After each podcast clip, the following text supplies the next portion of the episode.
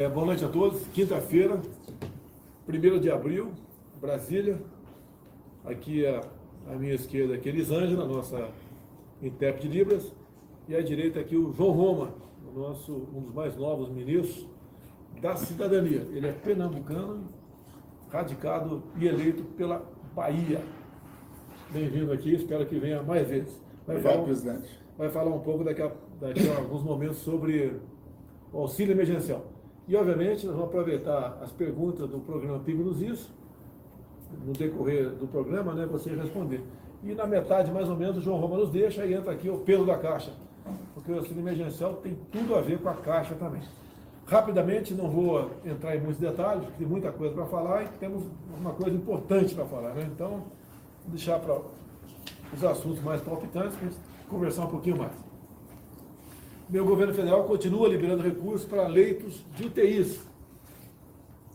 Então, é, em havendo a necessidade, o respectivo secretário, secretário de saúde dos estados entra em contato com a Ministério da Saúde e recurso é liberado. Então, as informações que estamos tendo pelo Brasil todo é que não tem faltado leite de UTI. Chega 95%, 90%, mas não tem faltado leite de UTI. E se estiver faltando, está faltando planejamento por parte dos interessados, porque o governo não mede esforço para liberar recursos para leitos UTI. Nós também, eu falei um pouco tempo atrás, é uma crítica enorme sobre seringas, que o governo se preparou e não ia ter seringa, ia faltar. Foi uma semana de pancada em cima do Pazuello e em cima de mim. Bem, estamos vacinando gente né, e não se tem notícia de falta de seringas. Então, aquele imediatismo da, da mídia para tentar atacar a gente. A mesma coisa agora sobre os insumos para intubação. Foi um massacre em cima da gente semana passada, mas o governo já vinha tomando providências e fechamos vários acordos para comprar então é, medicamentos para intubação. número das vacinas, é, batemos hoje 34 milhões e no, 34 milhões 900 mil doses distribuídas e 18 milhões aplicadas. Então tem um, uma diferença aí de 14, 16, 16 milhões. Isso é, ou o Estado não aplicou todas as vacinas, ou aplicou e da ponta da linha para o Ministério da Saúde não chegou essa informação é, da quantidade da, número, da quantidade das pessoas que receberam a vacina. A Anvisa aprovou o uso emergencial da vacina Janssen essa semana, e eu sempre digo, disse aqui, entre nós, eu, né, Ministério da Saúde e a vacina, existia a Anvisa. A gente não pode ser irresponsável comprar algo que não tenha sido aprovado pela nossa Agência Nacional de Vigilância Sanitária. Alguns reclamam, né? Devia ter comprado o ano passado. Bem, se você compra e não são aprovadas, como é que ficaria essa questão? E falar o que da gente? Que nós havíamos feito um, um negócio não muito legal ou não legal e teríamos consequências né, contra, é, contra a gente. Agora, o Brasil é um dos cinco países, ou vamos falar entre os dez países, que, em valor absoluto ou número relativo, mais aplica a vacina no mundo. Estamos, estamos indo muito bem nessa questão. Pretendemos, no, a, ao longo dos próximos dias, aplicarmos um milhão de doses por dia no Brasil. Eu estive hoje à tarde, presidente, lá com o ministro Queiroga. Eu fui parabenizar ele por ter conseguido inserir na priorização os profissionais de segurança pública no Brasil inteiro, né, que estão nas ruas, né, cuidando da população. Então, além de parabenizar ele por isso, eu fui pedir também a priorização né, dos, é, de todos aqueles que trabalham no sistema SUAS, né, que é o pessoal de assistência que trata dessa população vulnerável, essa população que está mais sofrendo, e o senhor já demonstrou sua preocupação, que tem passado fome no Brasil. Né? Então, esses profissionais que estão lá na ponta precisam também de priorização. Eu levei isso para o ministro Queiroga e aproveitei, Pedro, é, pedi também a ele que inserisse nessa priorização também os profissionais que trabalham nas lotéricas. Né? Esse pessoal das lotéricas, nesse período agora, presidente, nós vamos iniciar o pagamento do auxílio emergencial. É, muitas vezes né, termina que é, presencialmente que o cidadão vai ali tirar uma dúvida, outra coisa, e eles estão, portanto, nesse fronte né, prestando serviço né, é, como é, para a gente conseguir superar essa pandemia. Então, tive lá com o ministro Queiroga e ele animado, inclusive tratando inclusive de melhorar né, é, todo esse fluxo para que a nossa tecla agora seja vacinar, vacinar e vacinar. Não basta ver às vezes a minha vontade, ou do Roma, ou do ministro Queiroga. Né? Houve um muito comentário a semana passada que os presos estavam, estavam tendo uma prioridade acima de professores e os profissionais de segurança. Não é apenas eu ligar para lá e falar, faça isso. É, um, é complexo, tem lei sobre isso. O preso é tutelado. É, é fácil você falar, né? Olha, o preso tem que ser o último da, da lista. Mas você vai ter problema sério com a justiça no Brasil. Né? Então, essas questões são complexas. E o que aconteceu agora? Via nota técnica do Ministério da Saúde, né, está sendo autorizado a, a, vacinação agora do pessoal da segurança pública, tá, como prioritário. Ou seja, já nas próximas remessas de vacina para estados, como a saúde tem um levantamento do número aproximado de profissionais de segurança, né, irão vacinas então extras para lá para que seja aplicado, então, nos profissionais de saúde, bem, bem como no pessoal das Forças Armadas envolvido diretamente na questão da, da vacinação. Então, aquele pessoal nosso, né, que trata o transporte de paciente, o resgate e atendimento pré-hospitalar, as, as várias ações sobre Covid, as ações de vigilância das medidas de distanciamento social, é o pessoal que vacina indígena. Então, não é tão fácil como alguns acham que Pode ser essa questão. Obviamente, do que depender da minha vontade, da tua também, o pessoal da segurança pública, professores, estariam à frente dos, dos encarcerados. Já está resolvido aqui a questão do pessoal de segurança. Bem, muita coisa sendo estudada no mundo sobre remédio para a Covid, né? Quando eu falei ano passado sobre isso, João Roma, remédio para Covid, para variar eu apanho tudo que eu falo. Depois, depois acaba acontecendo, por coincidência, e estamos certos. Então tem um novo, algo, algo novo que não está chegando no mercado, né, mas está chegando aí, já chegou junto à Anvisa, a proxalutamida. Tá? É um medicamento que é desenvolvido juntamente com os Estados Unidos, não é só nosso não, tá? É juntamente com os pesquisadores americanos, é, de modo que tenhamos então um remédio, mais cedo ou mais tarde, teremos, teremos um remédio eficaz para combater aí a, a Covid. Rapidamente. Hoje é 1 de abril, né, João? 1 de abril, de, de abril. Aniversário da minha mãe, presidente. então, separa, eu vou, separa dona, a gracinha aqui. Separa a dona Graça aí, tá certo? É, eu quero cumprimentar com as honrosas exceções os repórteres, né, jornalistas da Folha de São Paulo, do Estadão, do Globo, da Istoé, da Época, da, da, do antagonista, pelo dia de vocês, dia da mentira. E tanto é verdade que vocês não têm, né? Parte de vocês, já bem claro, não tem responsabilidade com a verdade, que olha só, matéria da própria Folha. Lucro do Grupo Globo cai 78% em 2020. Matéria da Folha. Então cai o lucro. Importante o senhor falar, presidente, com as exceções, porque nós que defendemos a liberdade sabemos que a imprensa é livre, né, existem bons profissionais, agora de fato alguns não honram realmente sua profissão e prestam de serviço. Então é muito importante colocar isso porque as pessoas editam né, coisas que o senhor fala e fica apenas com a parte negativa. Então é bom ressaltar esse ponto aí, pois nós aqui defendemos sim a liberdade, defendemos é, esses profissionais que tanto zelam né, por, com essas exceções que de fato desonram né, é, nessa sua caminhada. Nós falamos, foi ontem ou antes de ontem a questão da, do auxílio emergencial? Ontem. Foi ontem? Ontem. Então eu tirei foi a máscara para falar. O senhor o que anunciou. Que deu a grande parte da mídia, sem máscara, anuncia, é o tempo todo assim. Vira um pouquinho o disco, já cansou de falar sem máscara. Eu já peguei o vírus, já pegou também. Tá?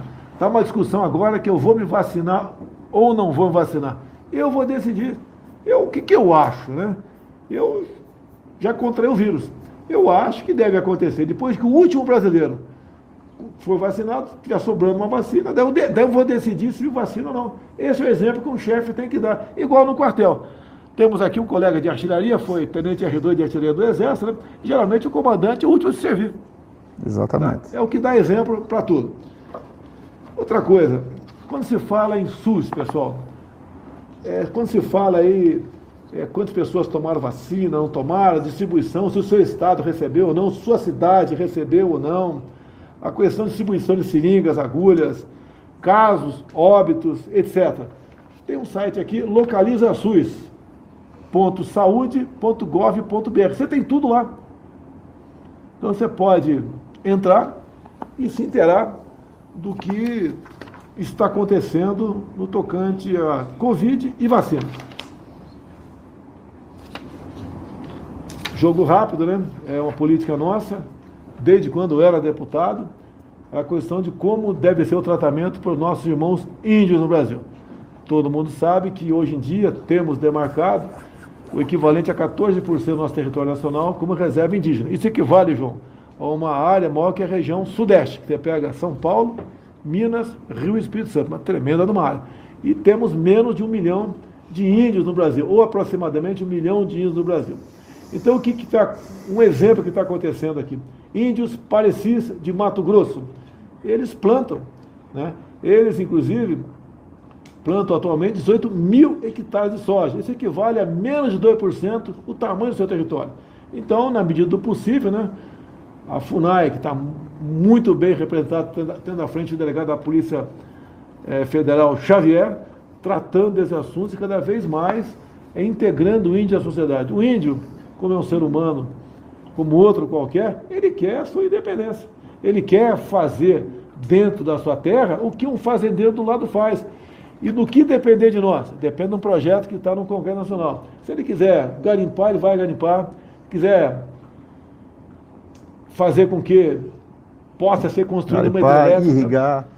plantar, fazer tudo lá dentro. Essa é a liberdade que estamos dando para o índio. O índio não pode continuar sendo a vida toda, né? Escravizado na mão Tutelado de pelo Estado, né? Tutelado pelo Estado. Sendo... Bem, a semana passada, né? Na quinta-feira, semana passada, quinta e sexta, Chegou ali uma. Alguns caminhões chegaram do, de São Paulo com alimentos para, para a cidade de Aparecida. Houve um apelo do prefeito, que o pessoal estava com dificuldades enormes, que Aparecida é uma cidade que vive dos romeiros, do pessoal que vai lá é, visitar a Aparecida. Isso aí foi a zero, tendo de vista aos, aos decretos do, dos governador, do governador de São Paulo, né, fechando tudo de forma indiscriminada. Então, Aparecida tem a cidade, houve um socorro junto ao CEAGESP, junto também à primeira-dama, ao seu programa Pátria Voluntária. Até ela pediu, já que o aniversário dela foi dia 22 de março, né, semana passada, ela pediu... Eu citei pra... isso, ela pediu, em vez de qualquer presente, que recebesse cesta sim, básica. Sim. Então, isso foi um grande você exemplo. Você teve também lá? Você teve lá também? Isso, é, presidente, eu recebi o prefeito, é Periquito o nome do prefeito, né, ele teve aqui em Brasília, né, eu estava com a deputada Renata, e não tinha agendado lá no Ministério da Cidadania, mesmo assim eu recebi. O prefeito emocionou-se, citou isso, inclusive, em alguns programas que participou. O general Heleno, inclusive, compartilhou isso no grupo dos ministros. E nós viabilizamos algumas cestas básicas pelo Ministério da Cidadania. E, juntamente com o ato da primeira-dama, nós criamos, então, um movimento Brasil Fraterno, onde nós estamos engajando aí com uma série de outras entidades, como muitos, inclusive, do Sistema S, e a primeira-dama foi lá, né, Aparecida na última sexta-feira, presidente, junto né, com algumas ações, como Coronel Melo na CEAGESP, né, e um movimento que está se replicando em vários outros locais do Brasil, melhorando essa logística, porque a população está passando fome. Em Aparecida, por exemplo, presidente, as pessoas não podem, os hotéis todos vazios, né, muitos já fecharam, as pessoas desempregadas, certo? sem ter como ganhar o pão. Então, é um, uma questão realmente que está afetando a dignidade dessas pessoas, Lá foram mais de 7 mil cestas básicas, é? foi uma boa quantidade, mas muitos outros municípios estão em situação igualmente calamitosa. Teve um apelo na internet, eu esqueci nome do município aqui, lá da Grande Fortaleza, falando da dificuldade. O Coronel Melo Araújo, que é o diretor-presidente do CEAGES, tomou conhecimento disso, e essa madrugada, caminhões que estavam voltando de frete para, para a região, né, é, é, receberam eu não sei, dezenas de toneladas de alimentos estão levando para essa cidade. Alguém lembra o nome da cidade aí? O pessoal está desinformado aí, mas tudo bem. Então, parabéns aí ao Coronel Belar hoje, aos permissionários da GESP, aos permissionários e, aquele, e a primeira-dama em nome do programa Pátria Voluntária. Curiosidade aqui, ó. Vamos fazer a primeira pergunta, aí, Está em condições? Enquanto eu comento aqui, prepara a primeira, prepara a primeira pergunta aqui. Matéria do jornal Clarim de hoje. Tá? Ajuda aqui, João Roma, que eu não entendo. Em um ano, 3 milhões de pobres, mas agora chegam a 19 milhões. É. E outro, o jornal de hoje, La Nación. A pobreza subiu a 42% em 2020 e já afeta 19 milhões de argentinos. Então, o jornal é da Argentina, é, dizendo que aumentou o número de pobres em função das medidas restritivas de lockdown e confinamento. o Brasil está indo no mesmo caminho. Eu não sei o que passa na, que passa pela, pela equipe lá de, de alguns governadores que mantém essa política de fechar tudo. A política de fechar, que começou em março, abril do ano passado, qual a intenção da mesma? Né? Achatar a curva de contaminação, né? pessoal já, muita gente já esqueceu essa questão de achatar a curva de contaminação, para que os hospitais se preparassem com leitos, UTI, respiradores, etc. Dinheiro foi para estados, estados e municípios, muito dinheiro, bilhões de reais, e nós sabemos que alguns, né, ou muitos governadores e prefeitos usaram esse recurso para pagar folha atrasada, botar suas contas em dia. E não deram a devida atenção para a saúde. Então, no momento, quando você vê aí, ó, em especial aquela grande TV, conhecida como TV funerária também, o tempo todo só quer saber de mortes. Não fala em número de curados, o tempo todo número de mortes. E falando aqui, ó, a, como é que está a capacidade de UTIs nos seus respectivos estados. Ah, está com 90%, está com 95%, e em função disso, justifica para eles medidas de isolamento no meu entender, está equivocado. No meu entender, o senhor pode ser diferente. Até porque, problema. presidente, uma coisa é isolamento, outra coisa é distanciamento. Evitar aglomerações, como nós fazemos, por exemplo, no pagamento do auxílio emergencial, pedindo que as pessoas não vão diretamente às agências da Caixa. É uma conduta, né, usar máscara, álcool em gel, é uma conduta necessária, mas isolamento, impedir que pais e mães de famílias, que muitas vezes estão em situação precária, morando embaixo de uma brasilite, não possam conseguir o sustento dos seus filhos, é uma coisa bem diferente. Então, o conjunto de, dos estados e municípios, de acordo com o Banco Central, é, obteve um superávit primário o ano passado de 38 bilhões de reais. Eu fiz a minha parte, o governo federal, com a sua equipe econômica, nós fizemos a nossa parte. Mortes, infelizmente, estão acontecendo. Mesmo que os prefeitos e governadores tivessem tomado as melhores medidas do mundo, nós sabemos que mortes ocorreriam. Agora, alguns culpar o governo federal pelas mortes, isso aí não é nada mais, nada menos do que má fé. Cid, a primeira pergunta é essa. Boa noite, presidente. Boa noite, ministro. Ministro, um banco demitiu cerca de 20 funcionários que continuaram recebendo o auxílio emergencial, embora tivessem garantido o salário. É, isso aconteceu em outras empresas? O Ministério tem um levantamento é, completo desses casos ou não? Ocorreram outros casos, sim, é, e muita coisa tem sido apurada. Muitas pessoas, é, aqui fica até o meu agradecimento, porque ao perceberem o recebimento indevido desse auxílio, devolveram de bom grado, presidente. Então, meus parabéns a esses cidadãos brasileiros que têm a consciência que existem brasileiros mais sofridos, que precisam sim desse apoio é, do governo, que está chegando mais uma vez com auxílio emergencial.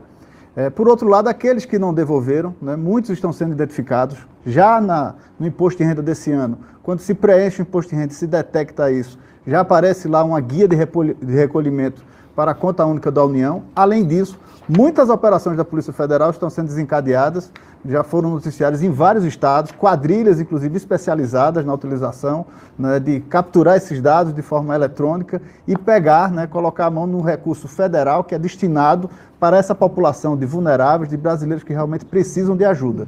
Então, é um crime nefasto, né, que precisa ser combatido e gostaria de fazer um apelo a todo aquele que, de fato, tenha recebido indevidamente esses recursos, que, de fato, tenha é, é, consciência e faça né, de forma espontânea a devolução desses recursos. Ô, João, eu conversei há, há poucos dias com o Wagner Rosário, que é o ministro da, da CGU, Controladoria Geral da União, e ele me disse que todas as profissões tem gente que sacou auxílio emergencial. Todas, todas, praticamente, praticamente sem exceção. A minha, a tua, Augusto Nunes, está certo?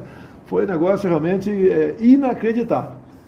Mas a execução do auxílio emergencial no último ano, presidente, que executou 294 bilhões de reais, isso significa mais de 10 anos do Bolsa Família em apenas 9 meses, gerou também né, para o Estado brasileiro uma gama muito grande de informações. E com essas informações, que são mais de 200 fontes de dados diferentes, nós conseguimos fazer cruzamentos e com isso eu tenho certeza que nessa rodada do auxílio né, teremos é, mais é, eficácia na destinação desses recursos. Aí nós agradecemos a participação da DataPrev, DataPrev, Caixa Econômica Federal. Canuto, Caixa Econômica Federal, todos os órgãos envolvidos, servidores e colaboradores que se dedicaram muito. É uma grande façanha. Né? O Brasil certamente foi o país que conseguiu ter mais eficácia nesse programa no período de pandemia. Né? Outros países, inclusive, que dispõem de, de muita tecnologia, não conseguiram né, fazer chegar a uma gama tão grande né, da nossa população o auxílio de forma efetiva, como o auxílio né, é, que o governo federal conseguiu fazer chegar aos brasileiros. Levantamos aqui para onde está indo, então, dezenas de toneladas de cestas básicas que foram arrecadadas lá, foram, que foram conseguidas lá no, na CEAGESP em São Paulo, bem como junto ao programa aí Pátria Voluntária. Né? Tá? Então já saiu esse comboio, tem caminhões do Exército Brasileiro, tem caminhões de particulares, estão indo para a comunidade do Arisco, fica em Eusébio, no Ceará. A distância é aproximadamente 3 mil quilômetros, bastante, bastante, bastante longo. Isso leva o quê? Uns 3, 4 dias de viagem? Se tiver motorista de sobressalente do lado ali, reserva ali. São 41 horas. 41 horas direto? Direto, para. Cid, prepara outra, outra pergunta aí, Cid.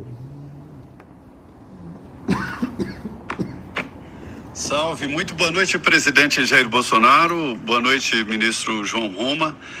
Olha, ministro, a minha pergunta é sobre as pessoas que estão sendo obrigadas a ficarem em casa e são pessoas que precisam trabalhar no dia a dia.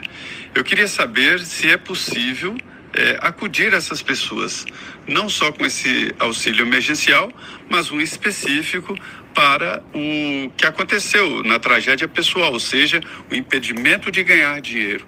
É possível definir, ministro, algum socorro especial a essas pessoas que não podem trabalhar, que têm profissão, que têm atividade, mas que estão sendo impedidos de trabalhar? Obrigado.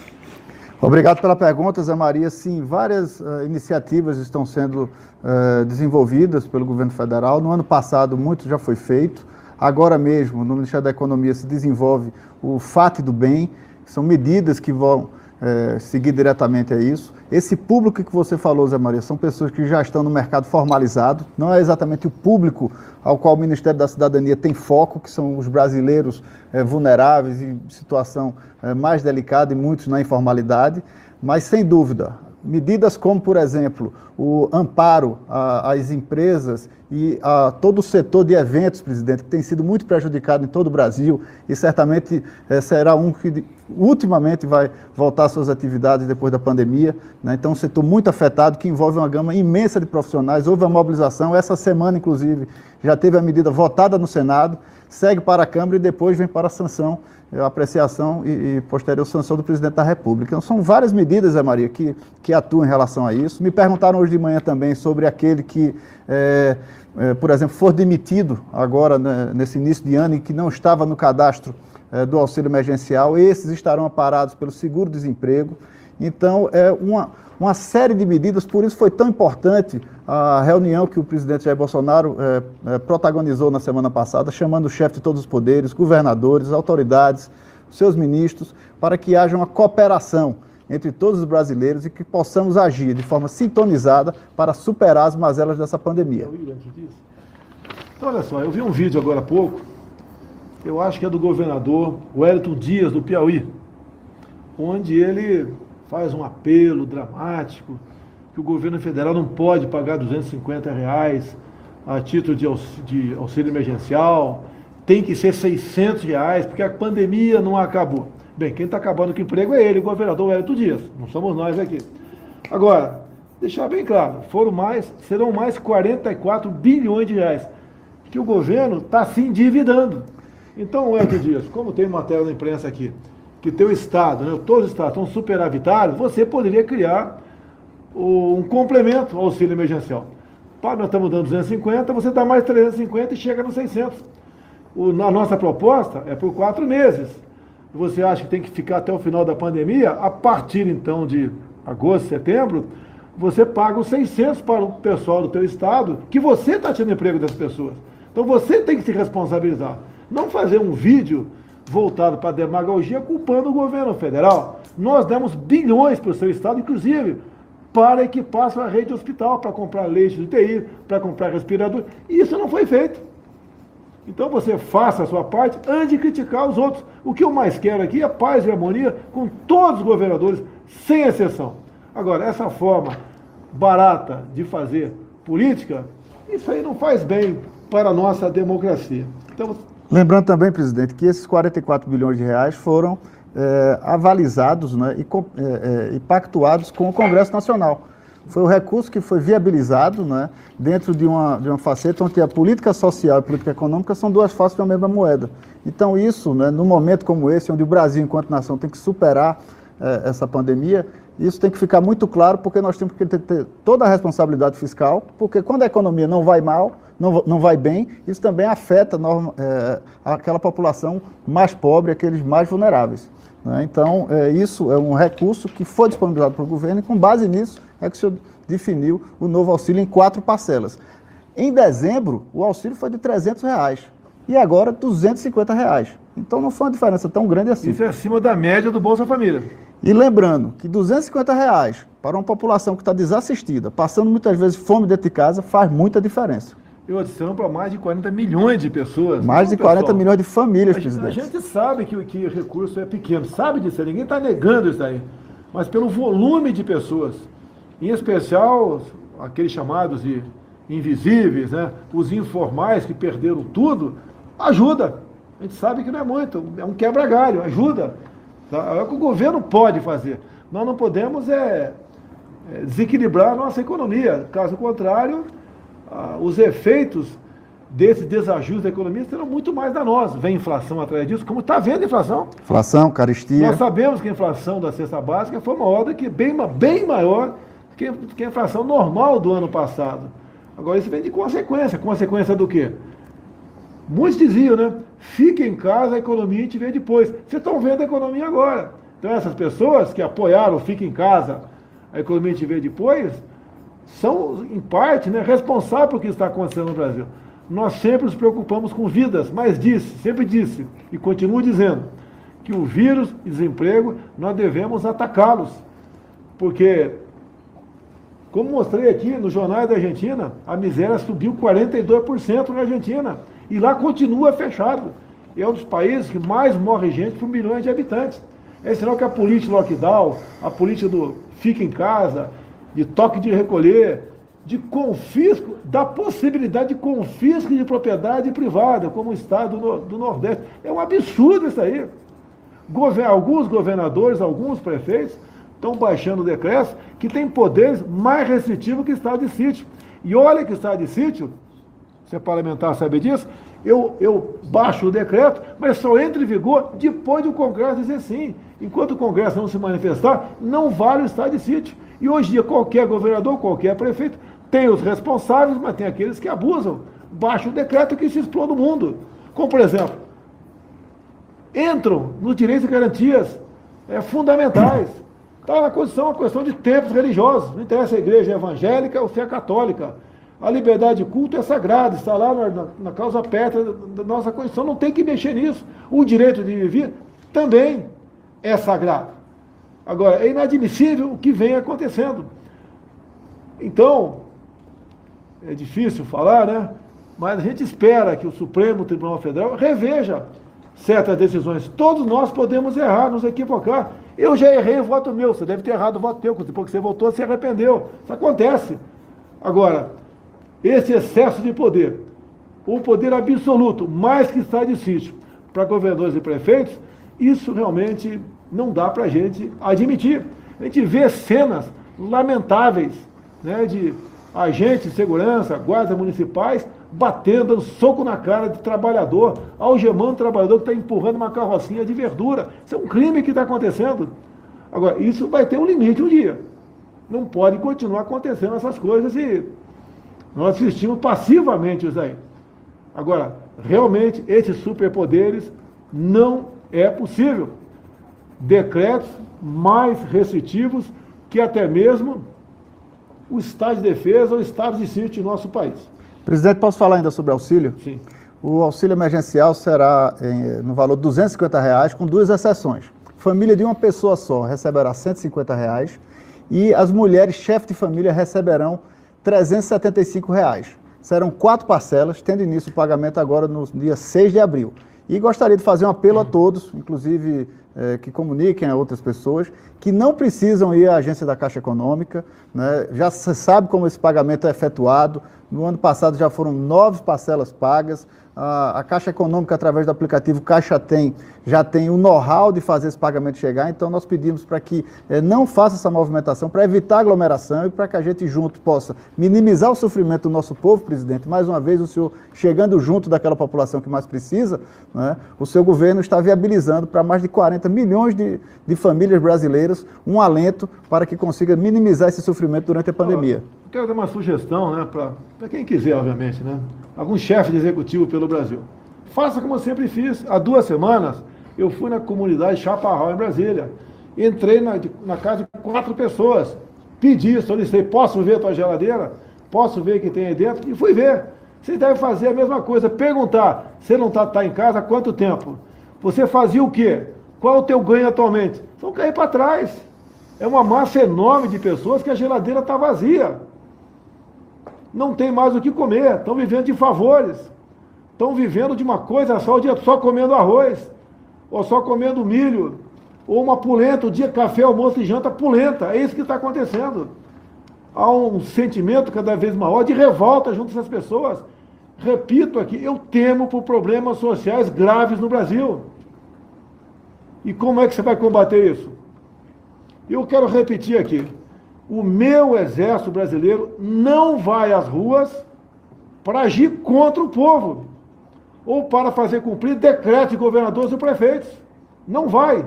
O meu exército, enquanto eu for presidente, não vai. O que, que estão esperando acontecer? Então o pessoal marca, até o dia 5 vai ao lockdown. De repente chega dia 5 prorroga mais uma semana. Agora, o pessoal quando perde um emprego, dificilmente arranja de novo. Quando ele fecha uma empresa, é quase impossível abri-la novamente. Você pode ver uma coisa esquisita, né? Nós criamos, o Brasil, não foi nós, né? Foi criado 400 mil, 400 mil, 401, 400 mil novos empregos agora em fevereiro. E a massa de empregado aumentou assustadoramente. Por que isso?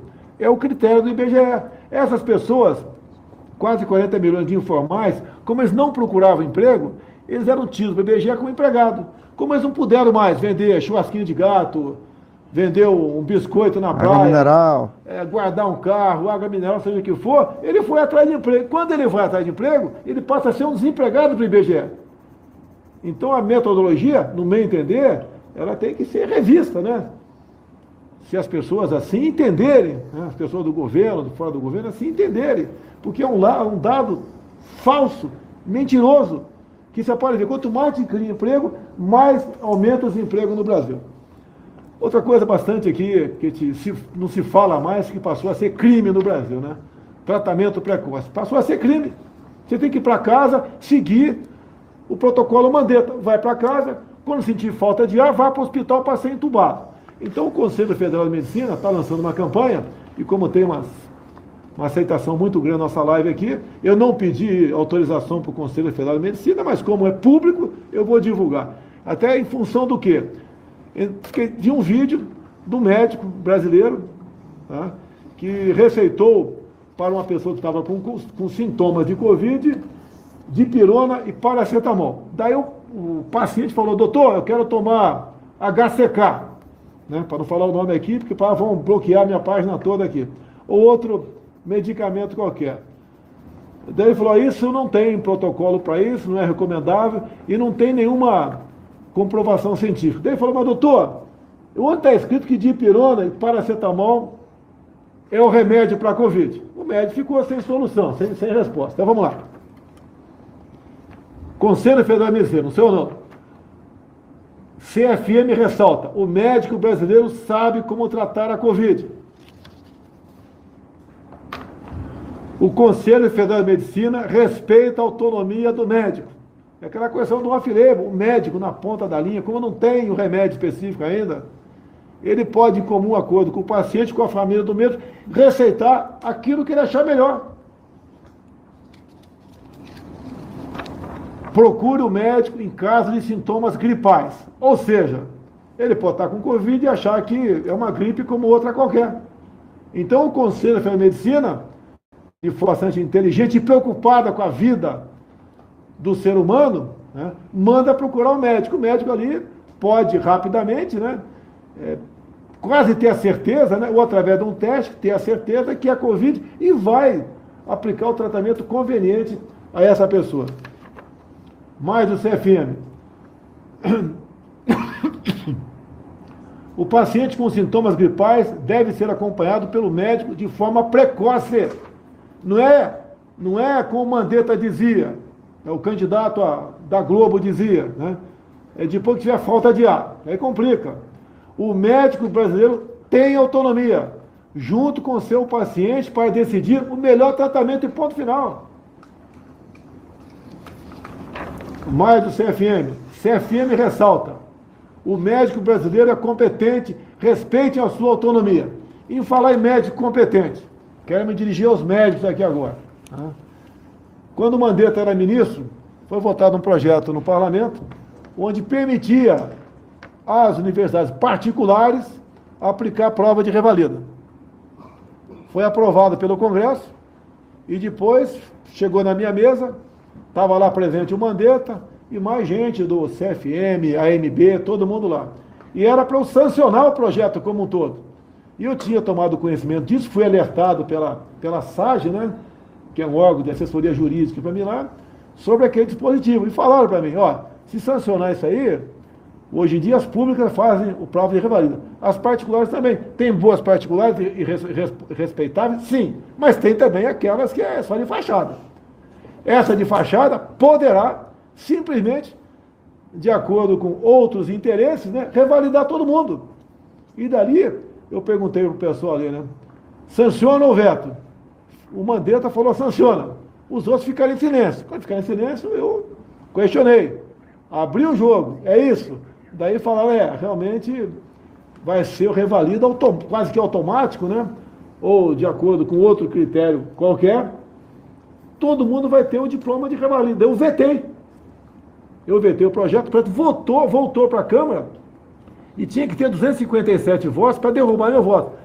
O Mandetta conseguiu 253. Então, por quatro votos, não se transformou aqui ó, o Brasil como paraíso daqueles que, que fazem o curso em outros países para conseguir o Revalida. O Revalida continua, com o meu governo, voltou a ser aplicado. E a prova é difícil, para mim é impossível passar numa prova dessa. Mas para quem fez uma, uma boa faculdade lá fora, pode passar no revalida aqui dentro. Então o Conselho Federal da Medicina, é, nessa última que eu mostrei aqui, né, o médico brasileiro é competente. E quem fez a revalida e foi aprovado também é competente. A última aqui do CFM, tem mais, né? CFM recomenda. Busque avaliação médica logo no início dos sintomas relacionados com a Covid-19. Então está dando toda a dica aqui. Você passou mal, vai no médico. Se você achar que aquele médico lá quer te, vai te recetar paracetamol, aí eu não sou médico, mas paracetamol não é para não é para Covid. Procure outro médico. Agora, muita gente no Brasil faz o tratamento precoce, faz, tá? ou faz o preventivo também. Tem mais pergunta para o Presidente, posso fazer um agradecimento em nome do povo baiano? Pode fazer. O Pedro senta aqui.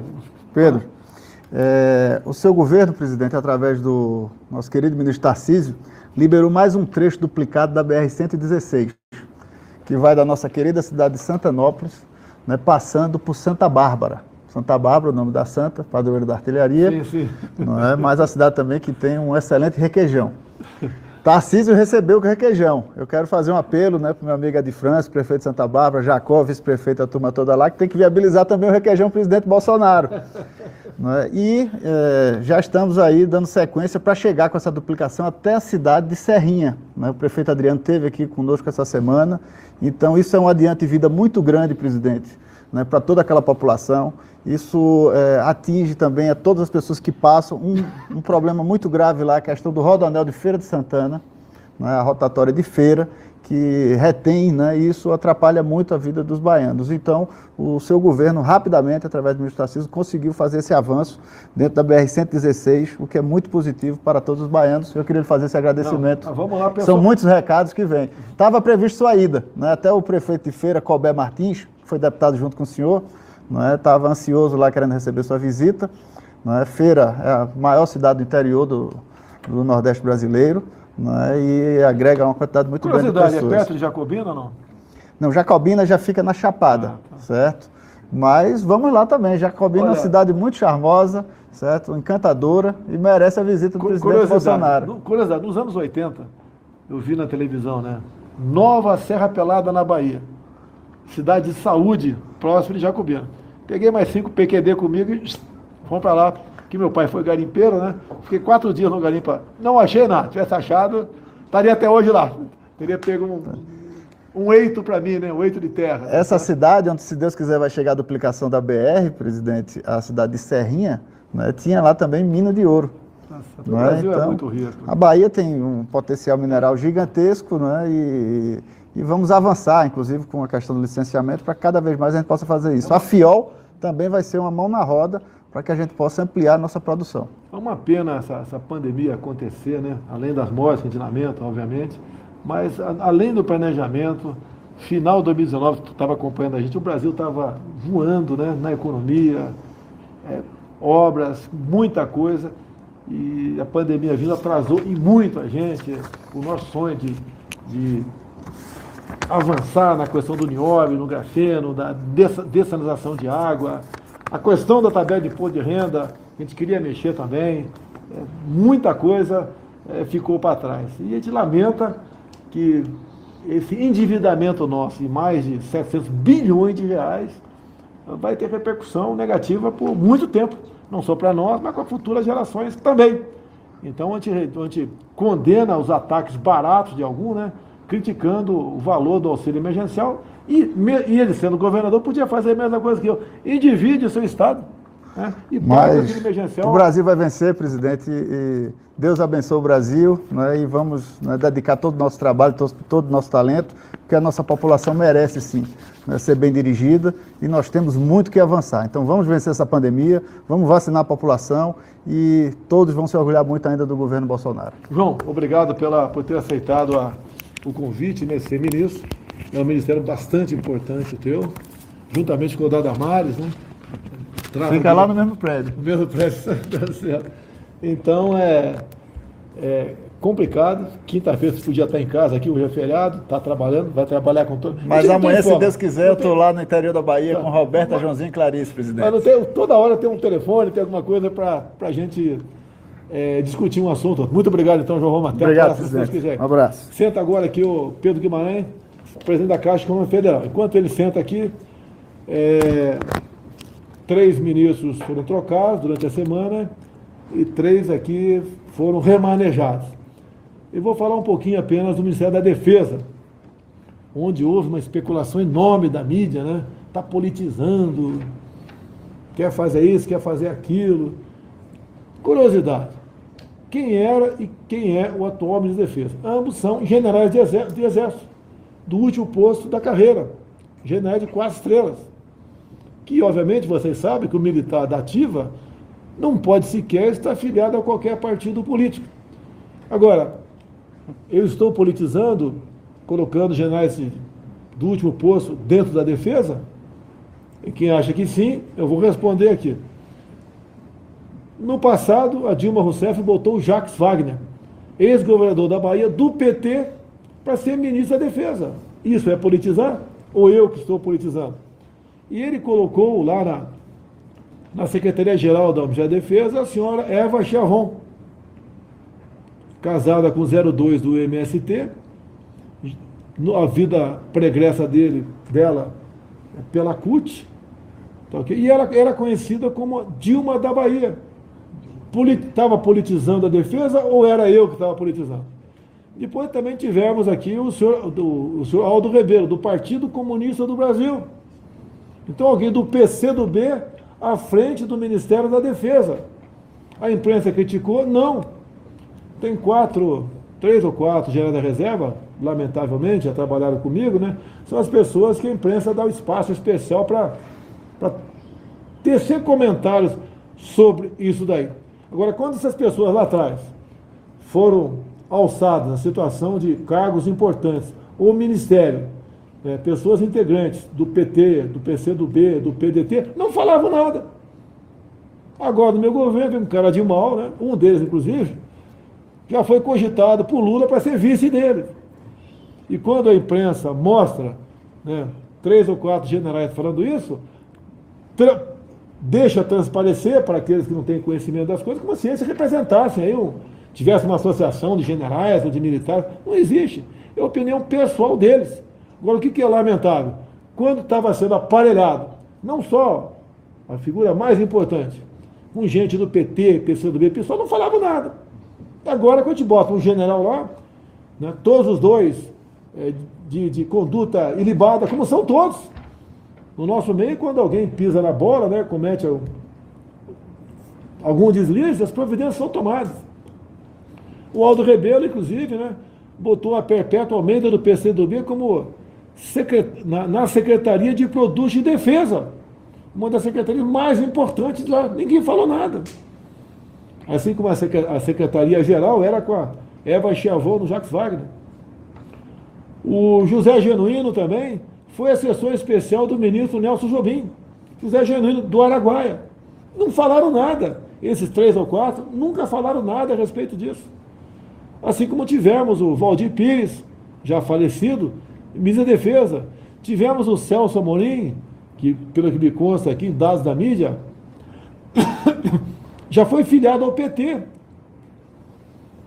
Inclusive, não vou entrar em detalhes, mas teve um, um fato né, bastante tenebroso do senhor Celso Amorim na Venezuela, do tempo do Hugo Chávez. Ele estava com avião da Força Aérea, vindo de Cuba, fazendo escala para vir para o Brasil. Houve um problema no aeroporto, gravíssimo lá.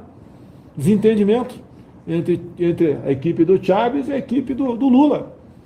Quem está politizando as Forças Armadas? Não sou eu. E o que, que eu posso falar do, do general é, Braga Neto? Né? Ele, se eu não me engano, teve, ficou por 45 anos no Exército, né? lá na ativa, no Rio de Janeiro, foi lá o chefe da, da intervenção no Rio de Janeiro, fez um excelente trabalho, reequipou a polícia militar, os demais órgãos de segurança. É uma pessoa que realmente fez um excelente trabalho lá, é uma pessoa de combate.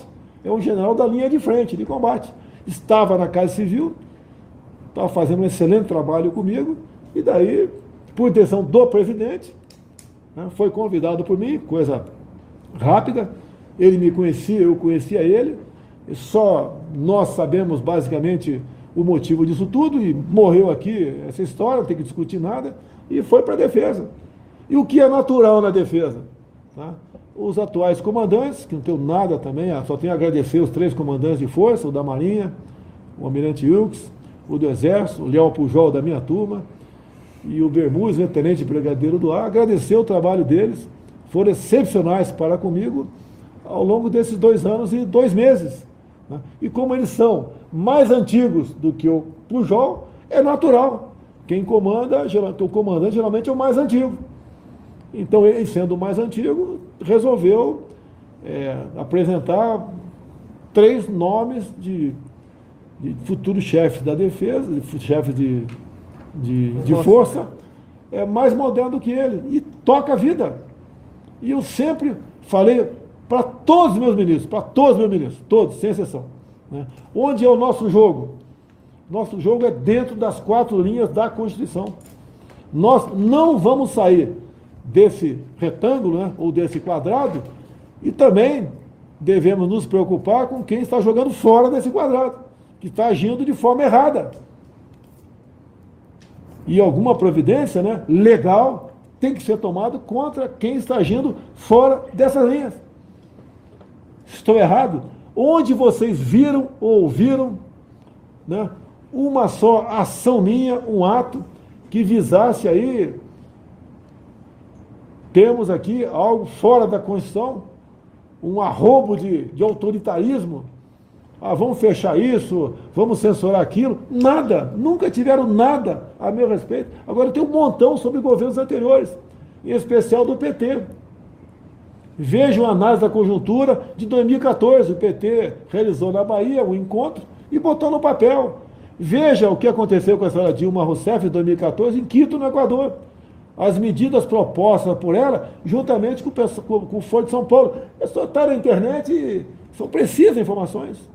Lá na Bahia, onde erramos. Lá, claro, erramos em não modificar os currículos militares. Ou seja, colocar o relatório da Comissão Nacional da Verdade nos currículos militares. Como se você pudesse acreditar que o PT tivesse algum compromisso com a verdade. Eu te recomendo até, eu dei em 34 segundos a definição da Comissão da Verdade numa sessão é, voltada para as Forças Armadas na Câmara dos Deputados. É só você no, buscar no YouTube, né?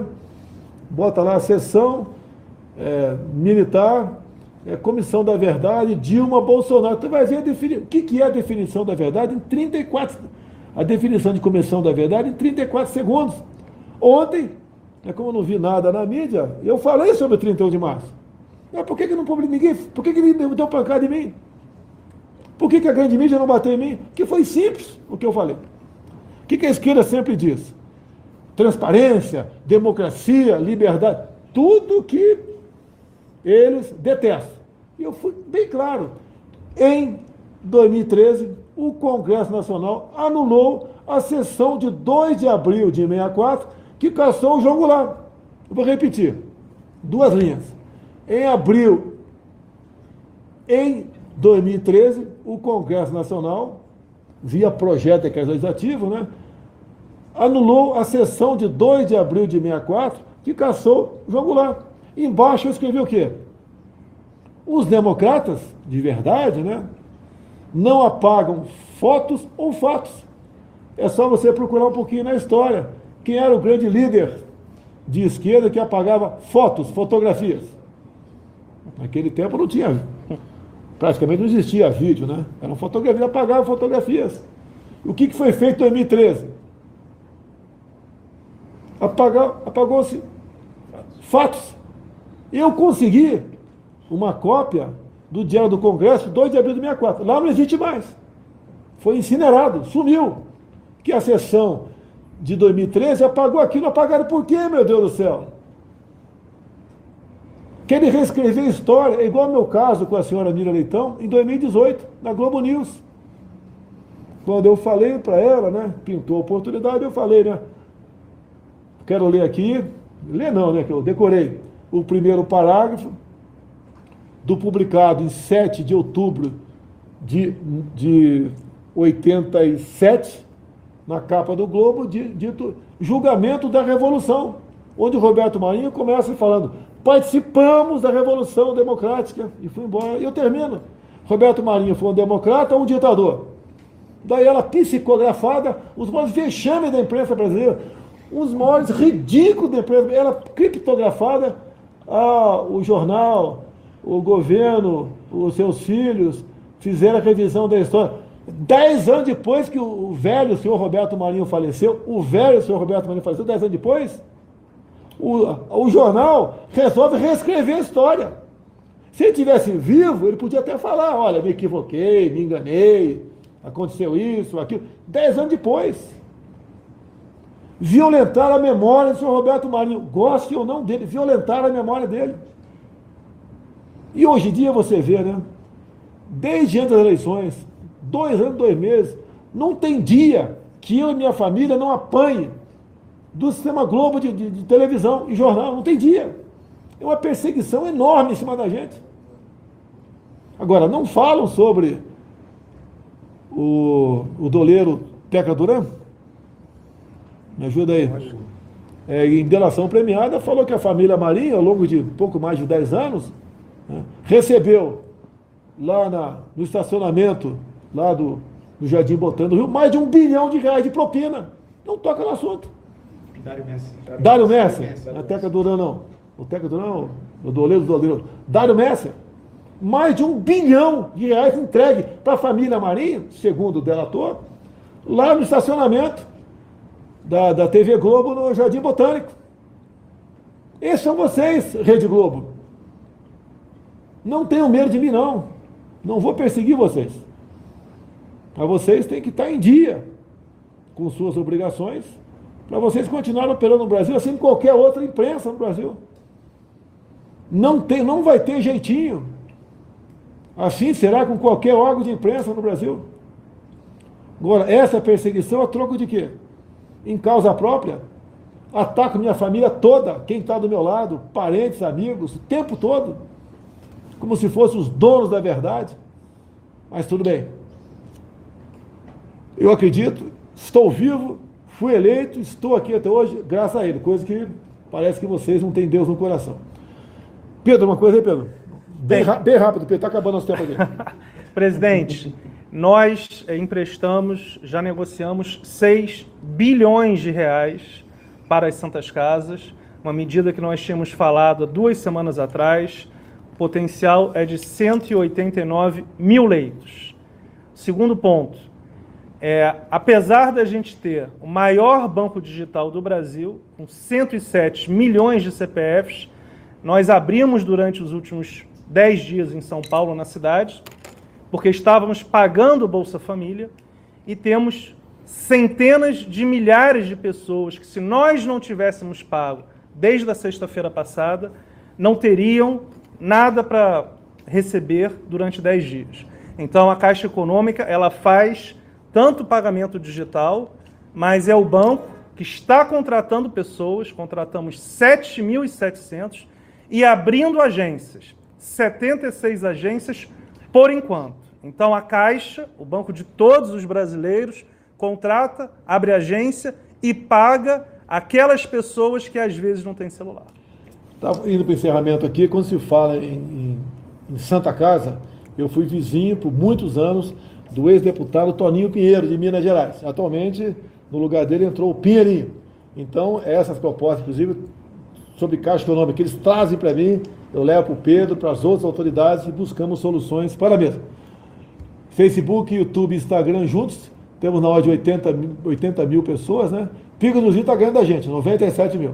Foco no Brasil 2, Folha Política 4, Jovem Pan News 24. Total um pouco mais de 200 mil pessoas, só que gente acredita que 400 mil pessoas estejam nos ouvindo é, no Brasil. Agradecer aqui o Lisboa. Bota a cara aqui atrás, Lisboa, rapidinho aqui. A tua cara feia aqui atrás. Aqui.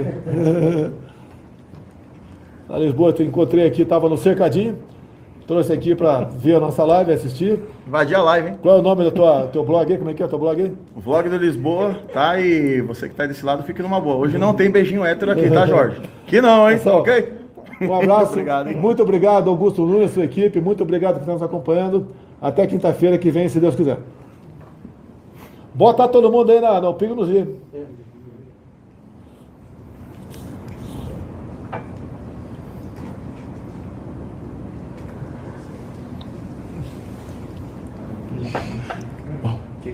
Bota na TV. que tá bebendo pode ser fascista. Tá ainda no ar ainda?